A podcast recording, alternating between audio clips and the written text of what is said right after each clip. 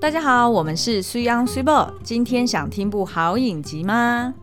那今天呢，我们要念一个就是特殊的留言哦。Uh huh. 那并不是。特殊我们才念，对，并不是特殊留言我们才会注意，而是说平常大家在 Apple Podcast 底下留言的，其实我们都会默默的把它注记下来。嗯，譬如说很多人会去敲碗说，哎，他想要听呃《性爱自修室》，对，其实我们第一季是有看过的，但是后面几季因为还来不及追，就有很多新的作品冒出来，所以我们就也不敢轻易的在节目上承诺说，哎，我们会看。对，但是也有很多观众留言，比如说他。就有这个，呃，告诉我说香蕉要怎么冰？哎、欸，对对对对 对，还蛮多，还蛮多观众的，对。对对，他们并觉得说，就是小时候的苏央一定很可怜，就是竟然被师傅骂说王八蛋，哪个王八蛋冰了我的香蕉？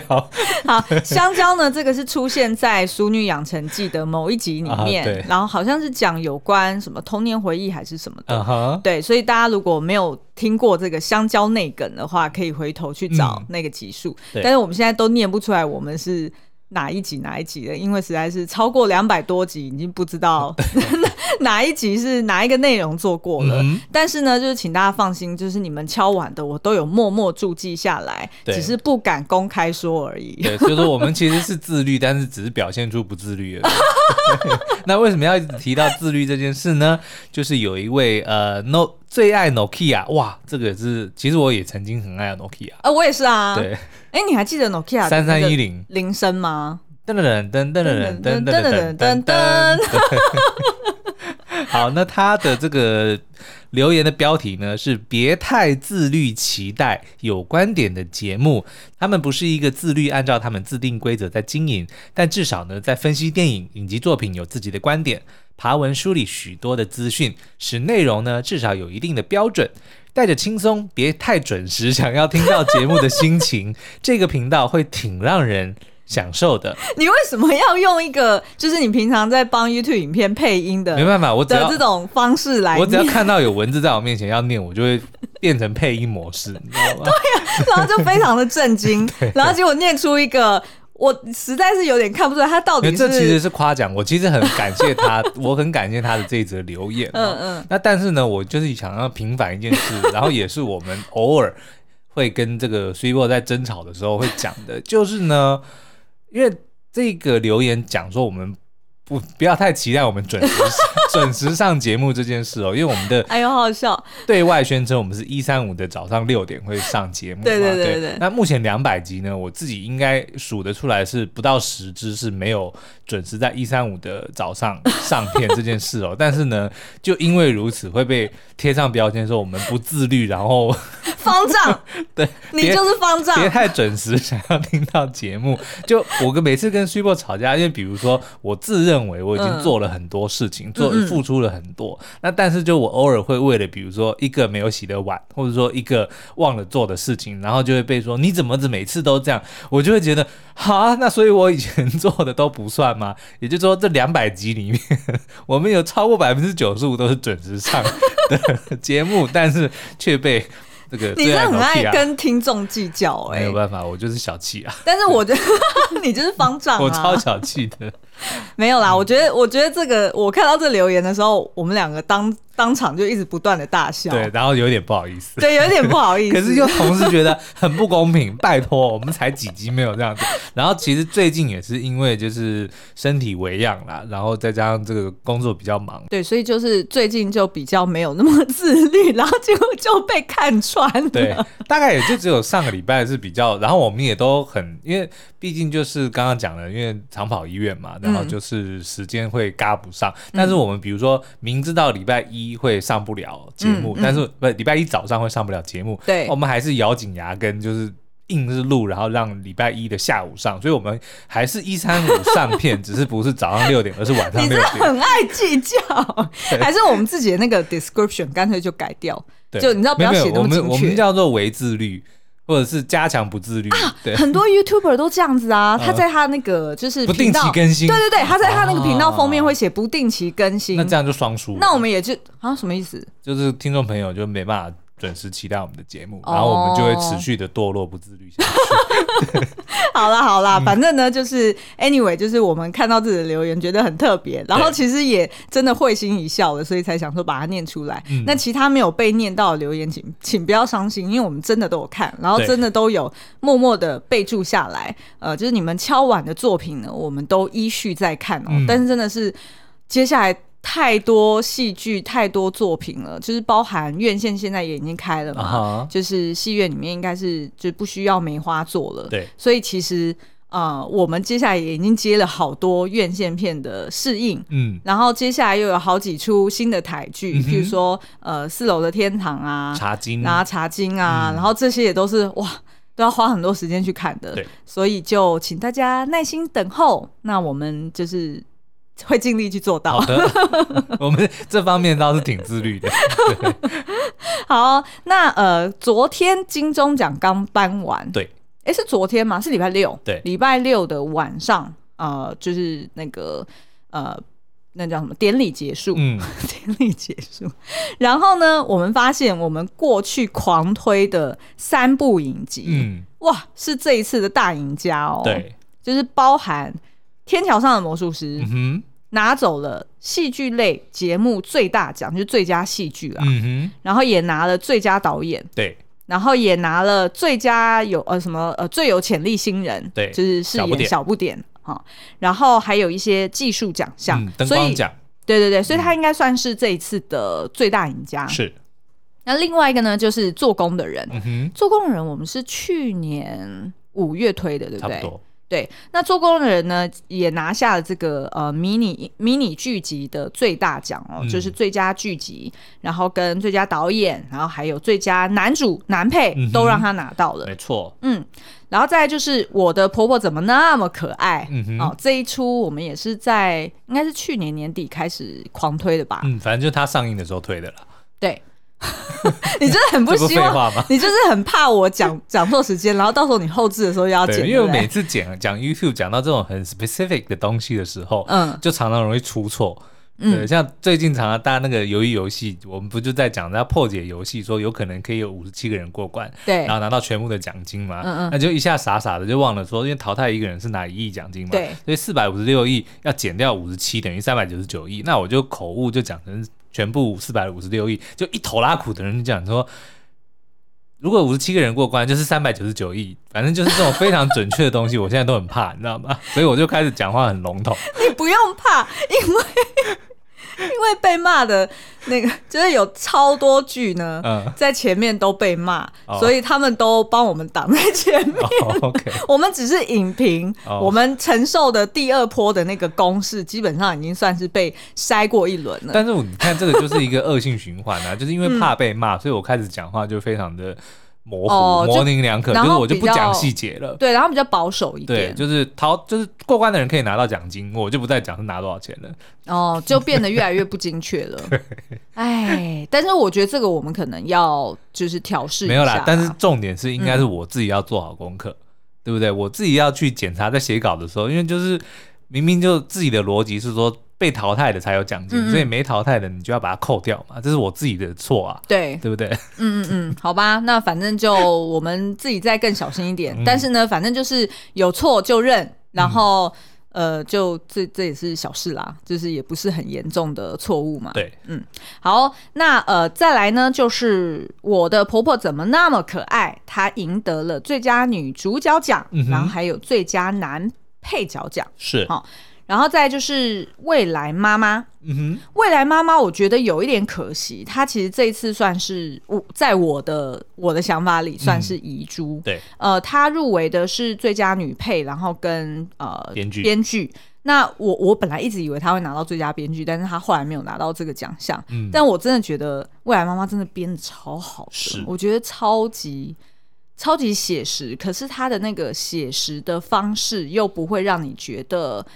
好像是纪录片，嗯、是他加了一定的这个呃故事，对对对，故事性在里面，然后就会觉得它编排的非常的有条理，嗯，但是你又完全可以浸淫到这个世界里面。OK，对，所以未来妈妈也非常推荐大家，就即便这一次它是算是蛮大的遗珠，但是也很推荐大家可以去找来看哦。嗯、那呃，我们其实过过去呢多次做过这呃四部影集的 YouTube 影评，然后还有 Podcast 的节目。嗯那今天呢，呃，因为我们评估一下时间嘛，应该只能聊两部，嗯，那所以另外两部没有办法聊的，就是请观众朋听众朋友们，就是如果你们有兴趣想要听更多，嗯，那可以在 Apple Podcast 底下留言，对，那我们不会念出来，但是我们会默默注记起来，然后看之后什么时候可以聊，嗯，好，那以上这四部影集呢，都可以在 MyVideo 影音平台上面看得到。那在明天之前呢，他们有一个呃豪华月租的活动哦，那如果大家有兴趣的话，可以到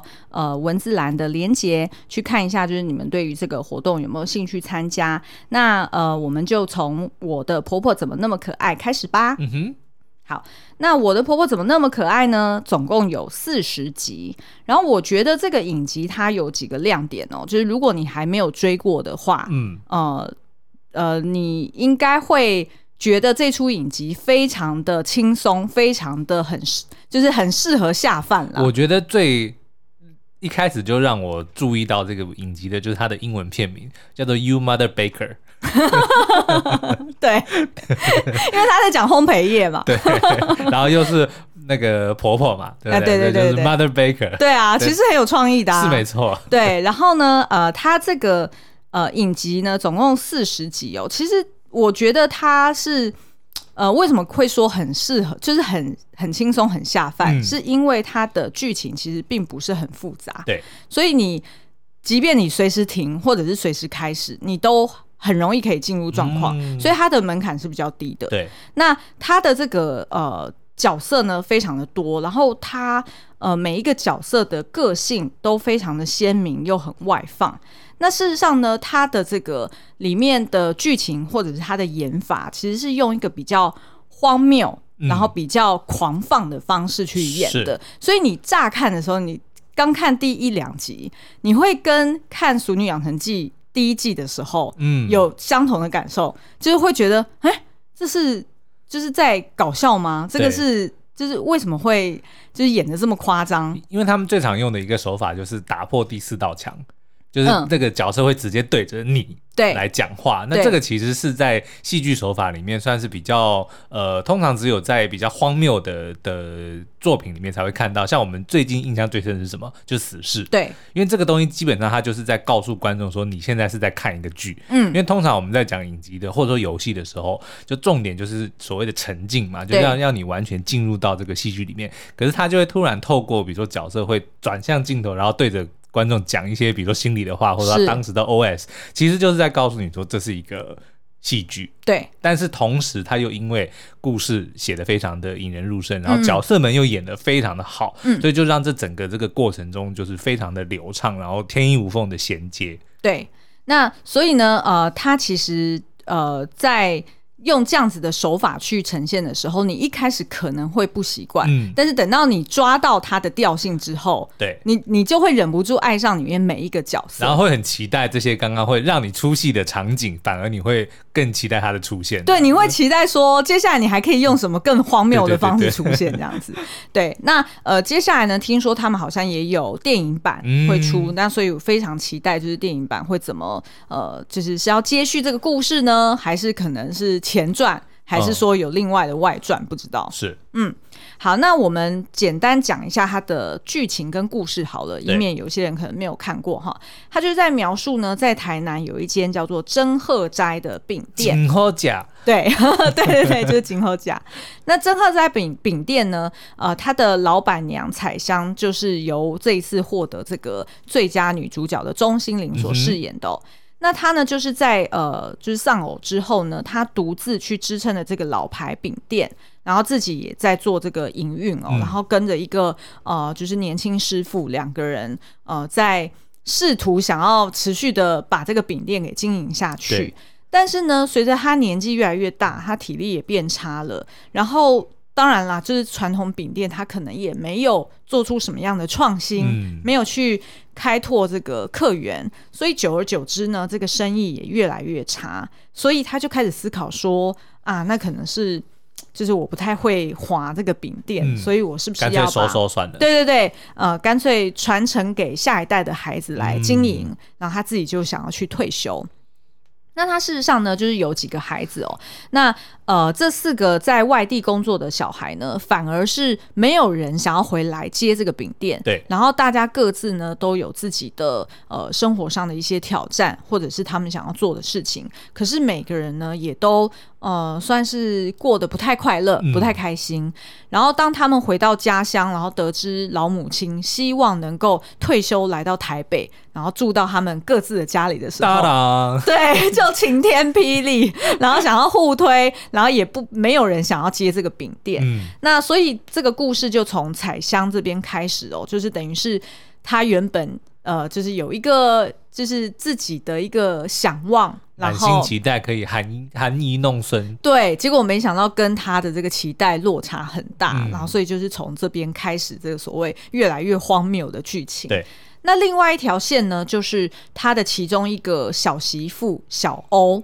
那这个小欧呢，是由黄佩嘉所饰演的，然后他这次也有入围女配角奖。嗯、那黄佩嘉所饰演这个小欧呢，她其实是蛮就是蛮特别的一个媳妇哦，因为她其实是还没有呃嫁入门的时候呢，这个她的公公，也就是彩香的老公哦，嗯、就因为这个准媳妇怀孕的好消息，然后心脏病发去世。Okay 然后再加上呢，这个小欧她呃跟这个小儿子阿信结婚之后没有多久呢，她自己也流产了，然后她老公呢也因为一场意外而身亡。嗯，所以对于彩香来说，这个媳妇一次克三代。对啊，她当然就觉得哎，好可怕，就是我的我的幸福都是被你带走的，嗯、所以她其实对她充满敌意。然后再加上这个小欧在呃她的老公。的应该是告别式吧，对，也没有出席这个告别式，所以呃就不谅解，对，等于是整个呃就是彩香家里面的人全部都不谅解这个小欧这个人，是。对。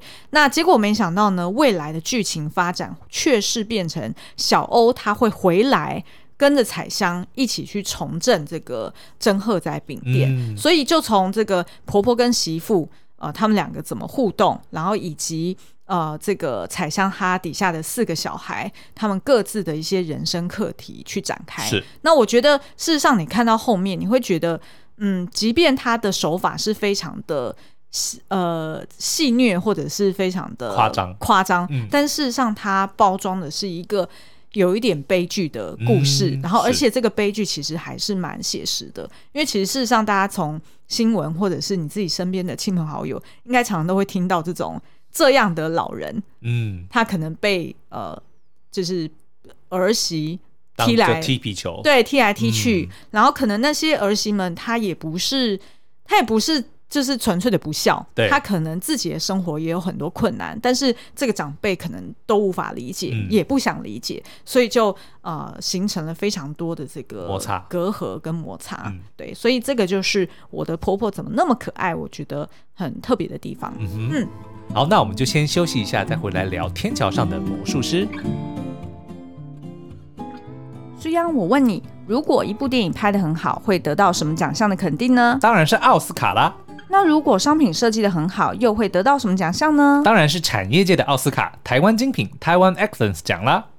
台湾精品秉持四大专业项目：研发、设计、品质、行销，每年会由专业的评审们从具备各项创新价值的产品中，评选出最能代表台湾卓越精神、丰富使用者生活品质的产品。像是主打环保可分解的百分之百植植物纤维餐具，以及改善了拉式龙头角度受限问题的 Flicker 厨房拉式龙头，就双双在提倡环保、提升使用者体验上有很棒的表现，也因此获得了二零二一的奖项哦。台湾精品和业界一起努力，热忱分享，协力达到共赢的目标，并且致力于为每一天生活创造更多美好的产品，一起创新台湾精彩世界。如果你还想要知道更多的话，请参考本集节目下方说明栏的资讯哦。欢迎回来。下一步呢，我想要聊的是《天桥上的魔术师》（The Magician on the Skywalk）。嗯，总共有十集。那我们在这个他的第一支的这个前导影片哦，就是我们做的解析啊。嗯。呃，在里面呢，就不断的重复讲说十年一遇的神剧，对，然后而且还有人骂我们哦，对，看吧，我们就是这个台剧的 King Maker。哎、欸，其实说真的，我们有点被骂习惯了。哦，你看，我们从从哪一个剧开始被骂？做工的人。哦，做工的人先被骂，对，然后再就是天桥上的魔术师，嗯，然后后来斯卡罗，斯卡罗也被骂。嗯鱿鱼也被骂。哦，鱿鱼游戏也被骂，哦，因为我们都是比较早做的。哦，因为我们都是第一波就做的，对，然后而且我们就是大部分我们是可以提前先试看，嗯，所以我们就是譬如说他如果是改编自原著啦，或者是他有一些其他的相关的资料，对，其实我们都会先去阅读。哦，沙丘也被骂，沙丘被骂什么？有啊，就是我也是说他是神神片，然后最后又被骂。哦，OK。可是我觉得这很主观啊，嗯，就是你认定一部片好不好看，对，这不就是你自己个人的观感？所以以后就是因为也怕被骂，以后我不叫它神片了，我就叫它好片，十年一遇的好片，好弱，好弱。好啦，那呃，为什么我们会说它是十年一遇神剧呢？嗯，事实上呢，这个《天桥上的魔术师》是改编自吴明义老师的同名小说。嗯、那这本小说呢？哎、欸，我如果说它是神小说，应该没有人改，没有没有人会会怎样？会说什么？会骂你吧？对啊，因为这这一本小说真的我无懈可击。OK，呃，它的写法非常的特别。嗯，它是里面总共有十篇。然后呢，他的叙事者就是讲他自己故事的，就是那个你阅读的时候，对 narrator 就是说故事的人，对、嗯、那个旁白，他是不一样的人，对，然后有时候会重复出现，所以你在阅读的时候。你自己会很混乱，嗯，等于是不知道到底是谁现在在讲话，对，然后你也不晓得然后你自己就得要去幻想他的样貌，啊、然后以及他所说的这个人是不是就是另外一篇的那个人，啊、然后读完之后你会有一点恍惚，有点像在做梦。嗯，我小时候第一次读这篇这这本书的时候，小时候你贵庚啊？三十九 怎么样. 对于三十九岁的女人来说，只要在三十五岁以前就是小时候，好吗？Oh, okay, 好哦。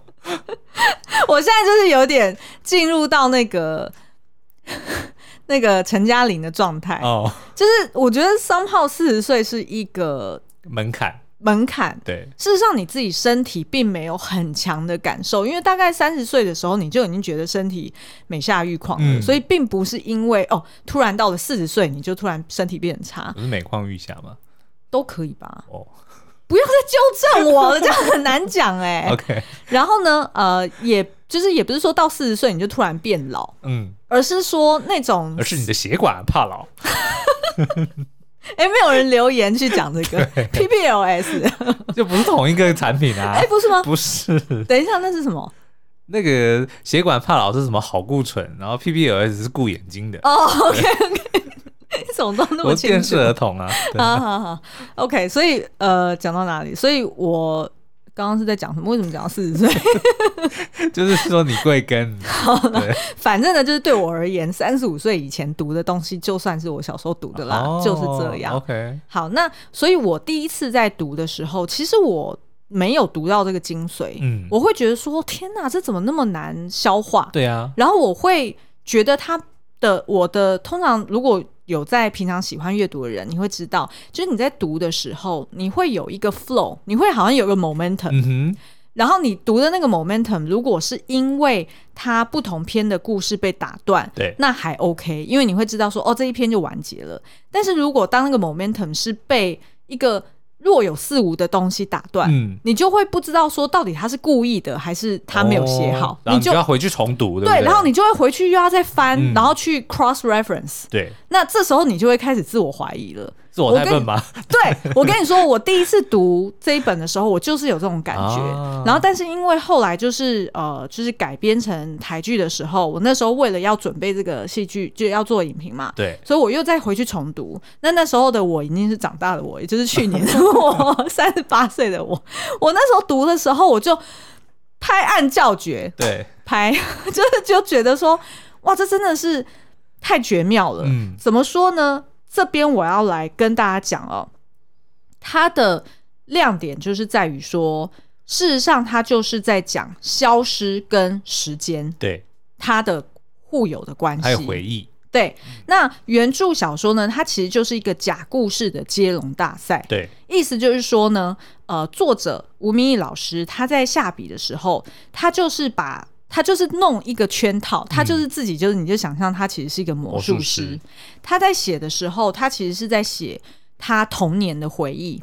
但是呢，是呃，就是可能回忆一下是回忆 A，一下是回忆 B，但是他就把他自己套入在不同的角色身上，嗯、去回忆同样的一段八零年代的时间。对，然后在在中华商场里面不同的人，没错。嗯、然后那些人他可能有的是邻居，有的是同学，所以大家经历的同样的世代、嗯、同样的事件，或者是同样的呃呃地点，对地点，对。那他们拥有那种大的一个框架的回忆，可是当人在经历那个回忆的时候，他会产生不一样的感受，嗯，然后会留下不一样的记忆。哦，于是呢，当你如果回头去问 A 说：“哎，你小时候跟 B、C、D、E、F、G 哦发生什么事？是、哦、你感觉如何？”挺会背的嘛，哈。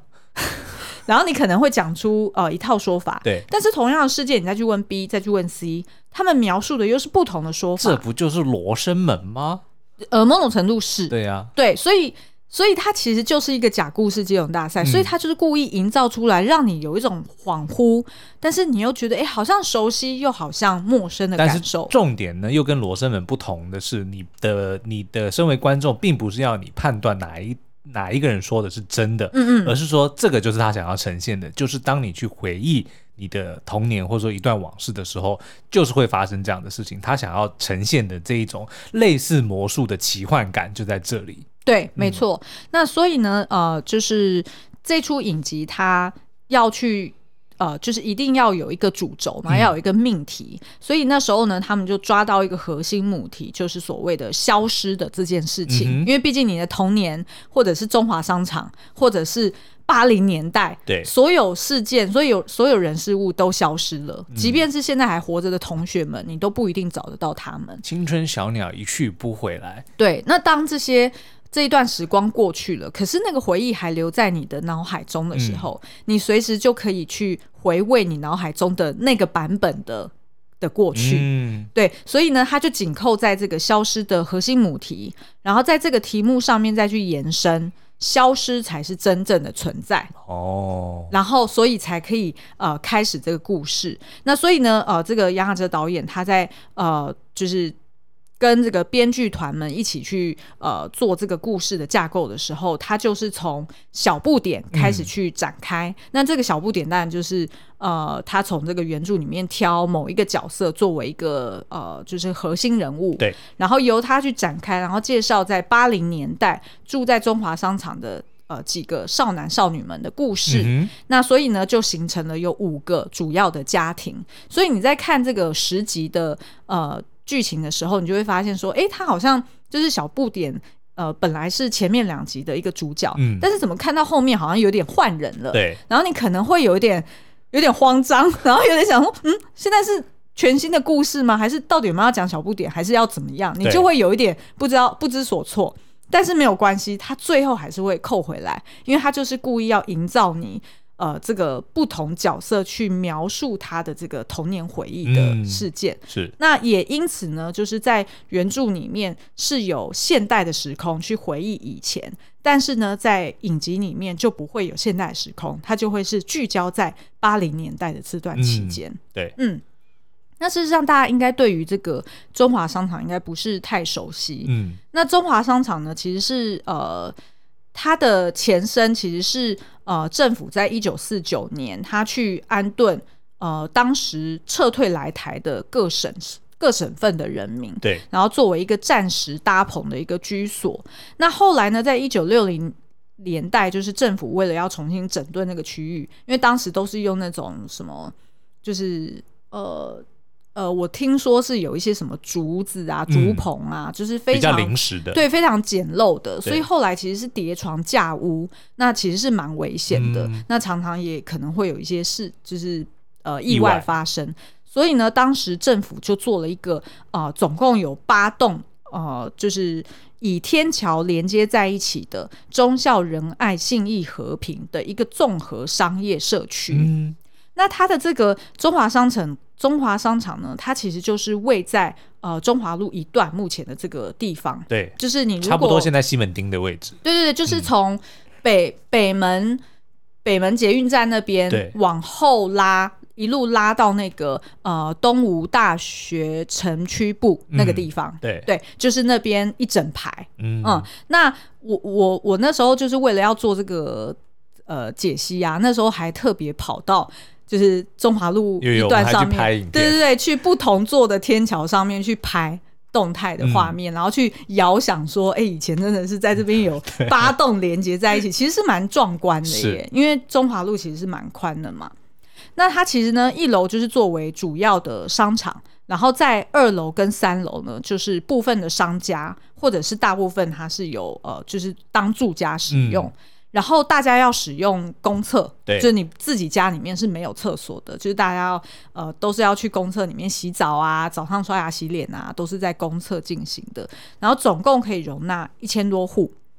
那这个呃中华商场呢，它对于当时台湾呃如果是住在中南部的人，他北上、嗯、中华商场就是他们一个地标、呃，对，就是一个哦，我来到台北的一个。一个最具代表性的一个象征，对，因为呢，当火车弯进来的时候，他们第一眼看到就是中华商场。嗯、OK，对，所以呢，其实呃，如果大家去问你们的爸爸妈妈，或者甚甚至是阿公阿嬷，其实应该他们对于中华商场的这个呃，就是记忆，应该算是还蛮深刻的。是，不过呢，那大家听到这边可能会想说，那如果我没有呃经历过八零年代，嗯。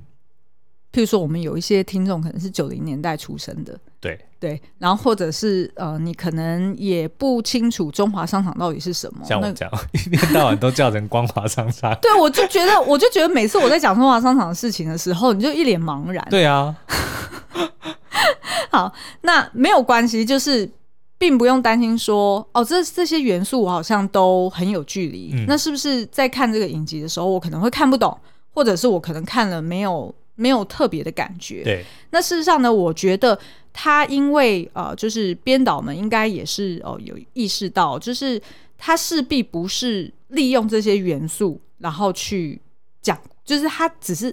他不是在讲中华商场的故事，他只是借由中华商场的作为一个地点，然后让我们每个人都能够投射说，我们自己曾经也有过，不管是我们自己成长的，或者我们童年居住过的地方，然后也会有跟里面的人会对同一个地点、同样的事情有不同的回忆。嗯，这种感觉。没错，对，嗯，谢谢你，因为我就觉得，我就觉得很卡，就不知道怎么讲下去。好啦，那所以呃，我们觉得呢，这个《天桥上的魔术师》比较适合一口气十集把它追完，嗯，然后呃，你可以感受到它事实上它是写实的，对。但是它只是用非常多的魔幻的元素去包装，是。那。因为针对还没有看过的听众，我不想要爆雷，因为他的那个魔幻其实事实上就是在最后一集他会揭露那个是代表什么意义。嗯、对，譬如说九十九楼是什么，然后魔术师是谁？魔术师是谁？斑马是什么？嗯、然后里面的石狮子，然后跟小黑人、水晶球等等等，它事实上。都代表着非常多的意义，对，然后也有埋藏很多的彩蛋，嗯，那如果你有兴趣的话，也可以上 YouTube 频道去搜寻，我们有做过呃十大 Q&A，然后也有做过原著跟呃戏剧，然后还有漫画改编的这个三个版本的比较，嗯，那甚至你也可以找到我们针对这些。呃，彩蛋跟谜题也有做一些呃深度的解析，而且我们还有就是专访杨雅哲导演的 podcast 也有在我们的这个频道上，大家可以去搜寻哦。对，所以我们已经提前访问了本届金钟奖最佳导演。真的是与有荣焉。而且我们都有拿到签名哦，没错，就放在我们的贵人墙上面。是的。好，那所以以上介绍这两出影集，不知道大家还喜不喜欢呢？嗯。那如果你有兴趣的话，现在就可以到这个 MyVideo 影音平台上面哦，就是他们有这个限时的活动。那今天的节目就到这边喽，我们下次再见，拜拜，拜拜。